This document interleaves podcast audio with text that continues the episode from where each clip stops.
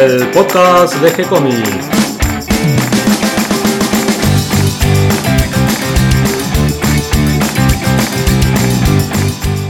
Muy bienvenidos a un nuevo episodio de G-Comic, el podcast donde hablamos de todas las técnicas necesarias para realizar un cómic, cómo dibujar un manga y todo el conocimiento requerido para dibujar esa historieta que tenemos dando vuelta en la cabeza.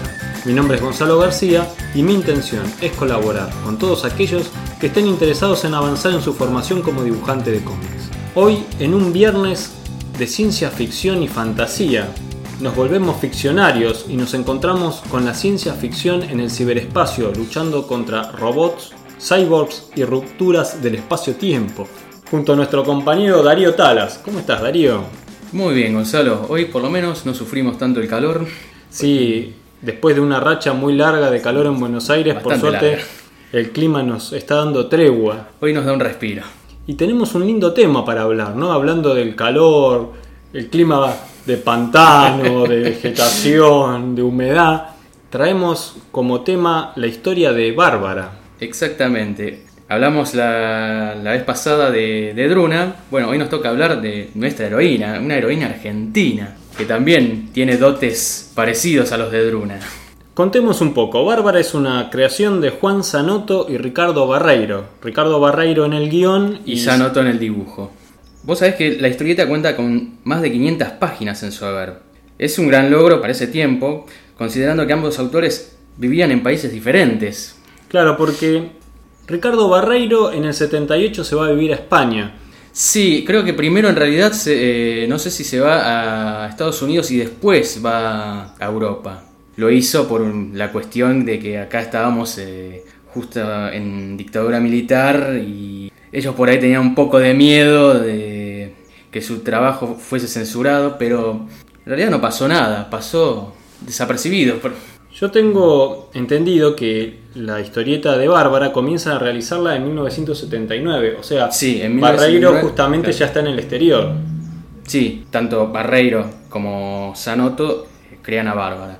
Yo pienso que lo deben haber hablado un poco antes del viaje. Yo creo que Barreiro y Zanotto deben haber estado amasando la idea, ya habían hecho algunos trabajos juntos anteriores. Sí, sí, sí, obviamente. Lo que pasa es que eh, al tener una diferencia de distancia eh, entre los dos, por ahí se hacía medio complicado y en un momento no le quedaba otra a Sanoto que tomar la rienda y hacer los guiones él, porque Barreiro no, llegaba a tiempo y Ediciones Record le, pide por favor que, que manden trabajos y no pasaba nada. Claro, recordemos, hoy en día nos parece hasta común trabajar a distancia. Claro, en pero en aquella esa época era- no era- había internet.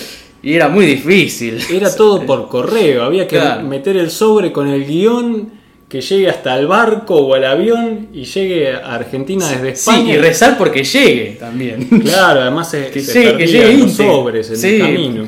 Bueno, vos decías que se publicó por Ediciones Record en la revista Scorpio, de Scorpio, Argentina, porque hay una Scorpio italiana, Italiana, pero bueno, esta es la versión argentina. del editor Ricardo Scuti. Sí, tal cual. Se publicaba como serie, en total fueron más de 500 páginas. Sí, y después más adelante, creo que para 19 1990, por ahí un poquito antes, eh, se hicieron cuatro tomos recopilatorios. Claro, una vez terminada la serie se Claro. recopiló en cuatro tomos, también editado por Ediciones Record. Tal cual. Bueno, te cuento un poco cómo fue la idea de, de Sanoto para crear a Bárbara, ¿no? A ver, siempre Eh, la- sí. el- cómo se le ocurren las ideas a, a Barreiro y a Zanotto es ahí un- una cosa interesante, es una historia en sí mismo. Bueno, es un poco parecido también a cómo creó eh, Paolo Serpieri a Druna, ¿no? La, la dibujó, como dije bien, Sanoto, como una voluptuosa y muy sensual mujer. Debe haber sido en alguna época de calor. Puede ser, puede ser también porque la historia transcurre prácticamente en un futuro post-apocalíptico. Sí, siempre las historias Sí. post-apocalípticas le encantaban a Barreiro. Claro, y, y en el caso acá de, de Bárbara, ella vivía en una especie de clan, de, de- en un lugar apartado, eh, pero cerca de lo que en su momento fue Buenos Aires, ¿no? Claro, se, ven, porque se ven ruinas. Hubo eh, algún desastre, algún sí. desastre y toda la civilización quedó derruida hay ruinas de, de la ciudad por todos lados y la vegetación le ganó Sí, Otra una, vez especie, a la- una a la- especie de mutación ahí. bien. Hay mutaciones justamente Sí, de animales y también Sí. en humanos. Tal cual. Y ahí Sí. empieza la historia de Bárbara, ¿no? Que ella pertenece a uno de estos clanes, como de tribus humanas, que además Sí. luchaban entre sí. Sí, sí, sí, era, era toda una lucha. Vos sabés que, eh, claro, ellos eh, viven en reservas. Vos decías muy bien que rivalizan entre sí, pero que no tienen ciudades, sino que, bueno, tienen ruinas y donde directamente no, los avances tecnológicos ahí, olvídate, no había nada. Es como si hubiesen vuelto otra vez para hacia atrás, hacia una civilización totalmente primitiva. Claro, se vuelven cazadores, andan con lanzas, eh, arco y flecha, vestido con, con pieles. Y así es como Bárbara también anda liviana de ropas, con algún traje un poco primitivo. Como yo te decía, ¿no? Es, es raro que haya pasado desapercibido en, en el momento en el que se hizo, ¿no? Sí, desaperci- desapercibido para la censura, Para la ¿no? Tuvo censura, un éxito claro. de público Claro, importante. sí, eh, y otra cosa que me olvidé de, de contarte, cuando te dije que la serie acá fue recopilada en cuatro tomos, en España se publicaron los primeros dos episodios de esta historieta con el título de Bárbara Primer Ciclo y fue editada en 2010 por Editorial 001 Ediciones. Sí, se publicaron las primeras 176 páginas. Claro, en sí, no se publicó de- el total de la obra. Sí, que es linda la historia completa, ¿no? Es, eh, además se hace Sí, como no sé todo un arco completo. Justamente son en total 37 episodios. El primero se llama En la Tierra de Nadie. La Tierra de Nadie. Y el último se llama Las Puertas del Edén, ¿no? Casi que el título de, la, de los dos episodios, del primero y del último, ya hacen como la apertura y el cierre. ¿no? Claro, tal cual. Te sigo contando un poco de la historia. Eso sí, sigamos con la historia, que está interesante. Entonces tenemos a Bárbara viviendo en uno de estos clanes, es una joven ella, Claro. un poco indefensa. Sí, al, al principio ella es eh, media sumisa, tímida, pero eh, ocurre algo por lo cual ella cambia de su personalidad, por así decirlo. ¿no? Contame, a ver. En estas reservas, todos comparten un temor hacia, hacia algo llamado la bestia, ¿no? Que suele atacar ferozmente y a quien tratan de calmar ofreciéndole como sacrificio a muchachas bellas y jóvenes. Acá también los humanos se mantienen sumisos y tenemos sacerdotes que son elegidos por la bestia, que mantienen el statu quo en la reserva, ¿no? Claro, estos sacerdotes tienen un gran poder sobre... Claro, tiene un poder conferido por la bestia. La bestia dice, bueno, vos vas a ser el sacerdote de, de este clan, vos de este otro clan, y, y bueno, ellos se, se mantienen así, ¿no? En- con ese criterio. Bárbara forma parte de, de uno de estos clanes y vive en lo que anteriormente fue Buenos Aires, como bien dije, ¿no? Siguiendo las costumbres, en la noche de su boda, ella tiene que mantener relaciones con el sacerdote, porque eso fue impuesto por la bestia. Claro, sí, la costumbre era que antes de, de estar con su esposo... esposo tenía que pasar por el sacerdote. Bien. Ella se resiste a eso, ¿no? De tener que mantener relaciones con, con el sacerdote. Y ahí es donde hay una especie de quiebre en su personalidad, que hasta ese momento es- era sumisa y tímida, y lo mata el sacerdote. Claro, ella se resiste y lo mata. Pero ante, ante este evento, su futuro esposo, llamado Jorge V, la repudia y Bárbara huye temiendo la maldición de la bestia. Bárbara después pasa por un montón de aventuras de alta peligrosidad y después llega a conocer a una raza que se llaman los Sadrios. Claro, porque Bárbara al huir se convierte en una fugitiva y termina viviendo en una zona pantanosa de, de lo que Sí, sería de las Buenos ruinas, Aires. las, las ruinas de Buenos Aires, sí. Pues se pueden ver el obelisco, eh, se pueden ver varios escenarios eh, de lo que es eh, Buenos Aires, ¿no? Y- Y como vos decís, termina conociendo a los adrios, ¿no? Que son una, Sí, una son raza, una raza, superior, dominante. Sí, es una raza, digámoslo, alienígena, ¿no? Viene de, de otro planeta y viene justamente también a conquistar acá eh, la Tierra, ¿no? Y esos son los que controlan la zona alrededor de la reserva con un elevado avance tecnológico. Ten en cuenta de que Bárbara vivía realmente en una reserva donde no había absolutamente nada. Es decir, no tenían televisión, no tenían teléfono, no tenían nada. Era realmente una civilización primitiva y al, al ver esto, bueno, medio como que la choca un poco. Bien, dejemos el resto de la historia en suspenso. La cuestión es que ella va a terminar armando eh, una resistencia, una rebelión contra esta raza de los adrios, ¿no es cierto? Pero bueno, no contamos más hasta ahí para que si algún lector quiere ir y buscar la serie puede... yo la, yo la recomiendo, ¿eh? después de todo lo que le va sucediendo a Bárbara, eh, la serie se pone cada vez más más importante, se pone como más. Eh, hay más suspenso. Sí, además está muy bien dibujada por Sanoto, realmente una gran obra de historieta. Claro, vos sabés que yo, eh, justamente, hablando de eso, ¿no? del, dibujo de Sanoto, y el otro día que hablábamos de Serpieri, yo notaba que, bueno, si bien tienen algo en común por ahí Bárbara y, Druna, que es el papel por ahí de, heroína, eh, voluptuosa, las dos son morochas, el estilo de dibujo de Sanoto tiende a ser un poco más estilizado que por ahí el de, el de Serpieri, que es más realista, ¿no? Sí, los dos usan mucha trama. Sí, eso sí. Mucha trama. Eso sí. Sanoto le da mucha importancia a los escenarios. Muchísima. Eso, es, espectacular. realmente los escenarios donde, donde está ambientado. Pero hay otros personajes además de, de Bárbara. Contame de algunos, a ver. Bueno, Bárbara es la heroína, ¿no? Ella posee poderes telepáticos a través de los cuales puede comunicarse con animales y plantas. Eso va a transcurrir más adelante. Claro, no es un poder que manifiesta desde el principio. Claro, no, no, no. Después otro personaje. Daro es un muchacho que pertenece a la raza de los Yavak. Y los Yavak son como una especie de esclavos de los Adrios, ¿no? Y en un momento, cuando Bárbara está escapándose de, su reserva, ¿no? de su clan, Daro le presta ayuda a Bárbara para escaparse de, esos hombres, ¿no?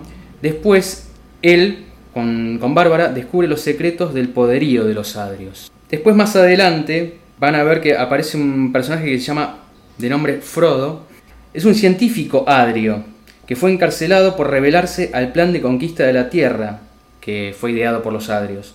Este es liberado por Bárbara, él le revela el plan de los, de los, de los Adrios, ¿no? De los mismos. Claro, Bárbara conoce el plan de los Adrios a través de lo que le cuenta Frodo, justamente. Claro, porque hasta ese momento, bueno, ella no sabía muy bien de qué, de qué venía la cosa, ¿no? Veía por ahí algunas naves de, los Adrios, eh, la tecnología, pero no, no sabía bien a qué venía esta gente, ¿no? Acá. Sí, es uno de esos puntos claves de la historia donde se revela parte de la realidad y el personaje principal pasa a entender por qué está viviendo esa situación. Exacto. Y bueno, por último, si bien hay un montón de personajes más, pero bueno, por ahí son, no diría secundarios, pero son importantes en la historia, pero no los, no los nombro porque... Tal vez revelan parte del argumento. Claro, revelan bastante el argumento. Entonces, por eso los, dejé un poco de lado y bueno, quiero que después eh, el lector, cuando vaya y lea esta historia, que nuevamente lo digo, la recomiendo 100%, vea cómo cómo transcurre la historia y vea realmente qué papel cumple ese personaje, ¿no? Claro, la idea un poco es que el lector vaya descubriendo y parte de esta serie lo que te hace es que te va llevando a un mundo y te lo va revelando de a poco, a medida que ella lo va descubriendo nosotros como lectores también vamos descubriendo, un poco ese, mundo, esa realidad. Tal cual. Bueno, y por último, como personajes importantes, sí, eh, los comandantes adrios. Ellos obviamente son la raza invasora, los que invaden la Tierra, y entre ellos está Asirro, que es el comandante de la base cercana a la reserva de donde se encuentra Bárbara. Bárbara lo conoce a él, también a su hermana Diña y al hijo de Asirro, que se llama Baño. Pero no es Baño con B larga ni con, ni con ¿eh? Volvamos a hablar de los autores de esta obra, Bárbara justamente, de la que estamos tratando hoy. Ricardo Barreiro es el guionista, no vamos a hablar de la vida de Barreiro en este episodio porque ya tenemos un podcast dedicado especialmente a él. Les vamos a dejar el link en la página por si alguno quiere recordarlo o escucharlo y ver de qué trataba la vida de Barreiro, un gran guionista de ciencia ficción. De Juan Sanoto también realmente vale la pena dedicarle un programa, así que contemos un poquito brevemente quién era Juan Sanoto. Bueno, Juan Sanoto nació el 26 de septiembre de 1935 en Useglio, Italia. Este es un, pueblito que está a orillas del río Po, en el valle al norte de Turín. Él llegó en 1948 a Buenos Aires, cursó la secundaria y mientras tanto hizo el curso de dibujo con Carlos Clemen. Claro, que era un curso por correo, según tengo entendido. Sí, sí, sí, era un curso por correo, tal cual. Él después eh, siguió estudiando en la Escuela Norteamericana de Arte Es en la Escuela Panamericana de Arte. Claro, de- más, más- más adelante, más adelante se llama. Primero se llama eh, Escuela Norteamericana de Arte y más adelante pasa a ser la, la Panamericana de Arte. Ah, bien, que también tenía un curso por correo. Sí, creo que mi, mi viejo lo sacó ese curso por correo, pero creo que nunca llegó a, a- a hacerlo por completo. Vos sabés que yo lo tengo recopilado, no completo, pero casi completo, porque mi papá hizo el curso de dibujo de historieta de la Escuela Panamericana de Arte por correo. Eso no me lo habías contado. Ya, eh, un día podemos hablar, hacer un programa especialmente sobre ese curso por correo, porque creo que fue muy importante. Y no solo por, por lo que explica y cómo enseña, que, que es muy didáctico, sino también por, por la calidad de los profesores, ¿no? Hugo Pratt, Alberto Brexia. Tenés, tenés un montón eh, y tenés, tenés una lista. Y además eran profesores en la escuela. Claro, Con lo cual, si Sanoto se formó con alguno de ellos o con varios de ellos, explica también parte de su, su gran calidad como dibujante. tal ¿no? cual. Finalmente, como síntesis y para cerrar un poquito todo esto que estuvimos hablando de Bárbara, habría que remarcar la influencia de una obra anterior como la del Eternauta. En esta historia también hay una potencia extraterrestre invasora ¿no? que quiere adueñarse o destruir la Tierra y hay un pueblo nativo originario que resiste y esa resistencia la hace a través de como una guerra de guerrillas. ¿no? Claro. Es- es- eso es muy parecido en las dos historias. Y bueno, tal vez también es un poco una síntesis de la historia de la colonización de América ¿no? y de su liberación posterior. Sí, yo creo que va más por el lado de la situación eh, argentina en ese momento. Sí, también es, digamos, un tema muy recurrente en la ciencia ficción de los años Sí, 70, sí, principios de los 80. Así que es propio también de la época y de las historias de ciencia ficción de esa época. Queda entonces la recomendación para que lean la serie completa de Bárbara. Fíjense si pueden conseguir los recopilatorios en cuatro tomos, eso es una joyita, por ahí buscando en Mercado Libre, ¿no? Se puede llegar a Sí, yo, conseguir. yo solo tengo el tomo 3 del recopilatorio. Quise tra- tra- tratar de conseguir eh, el resto, pero me fue imposible. Realmente. Tal vez buscando un poco en internet y si no podría haber alguna editorial interesada en hacer una reedición, estaría muy lindo. Eso estaría muy bueno. Altamente recomendada entonces Bárbara de Sanoto y Ricardo Barreiro. Darío ya nos contó un poco de la historia y nos dejó ahí como la intriga para seguir leyendo. Espero que toda esta información les resulte útil e interesante. Bienvenidos a todos los que se sumaron en el día de hoy y gracias a todos los que comparten esta idea en las redes sociales para que cada vez seamos más. Recuerden que pueden escucharnos en iTunes y en iBox y que si les gustó el programa pueden darnos un me gusta ponernos algunas estrellas o escribir una reseña. También pueden acercarnos sus sugerencias y propuestas a través del formulario de contacto en nuestro sitio web ecomics.online, donde van a encontrar un manga de Darío y también un cómic realizado por mí y Ariela Mestoy. Si gustan pueden seguirnos en Facebook, siempre les responderemos con alegría y continuaremos publicando nuevos episodios. Gracias y hasta la próxima. Gracias Darío. No, gracias.